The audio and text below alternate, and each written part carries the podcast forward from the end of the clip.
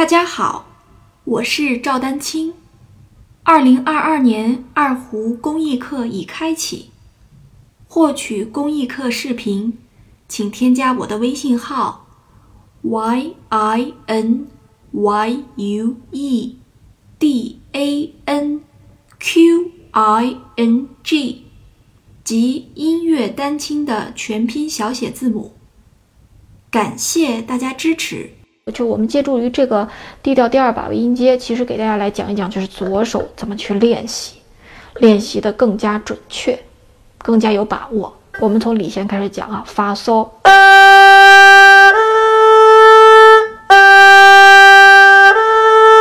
相对容易一些。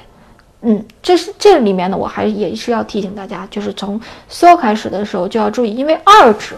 中指是比较长的，所以嗦呢容易偏，更容易偏高一些，明白了吧？嗦更容易偏高。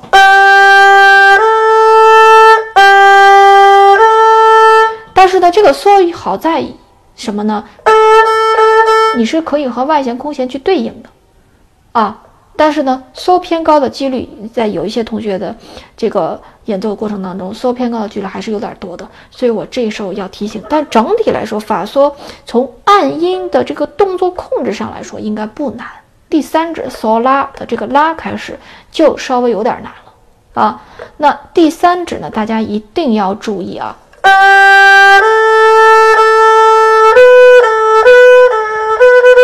大家在按音的时候呢，呃。还是要注意三指，首先这个位置要找找好。三指容易犯的一个问题呢，是容易有点偏低，就是二三指打不开。那么这里面呢，我还是要给大家提示一点，就是我们的手型尽量还是要立起来。这个虽然我在反复强调，但是我们从之前的那个，就从一把 G 调一把位那个改作业就发现，有些同学的手型其实是有点这样的，这样就是横过来嘛。对吧？这样就是立起来的，所以，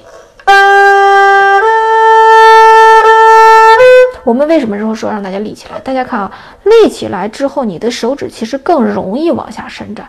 你横过来的时候，就跟那个 G 调一把位我说过这个事儿啊，横过来的时候，反倒反倒其实很难打开，明白了吧？所以基本上在一二三指的时候，大家都是以立起来这个手型为准啊。立起来就是手心冲琴筒，那个横过来就是手心冲琴杆，啊，它是不一样的方向啊。这个就大家看，我这是食指，基本上这块都有点贴着弦了，对吧？就立起来，这样的话，它是一个这样的手型。然后呢，我们找准位置了之后，我们要反复的进行练习。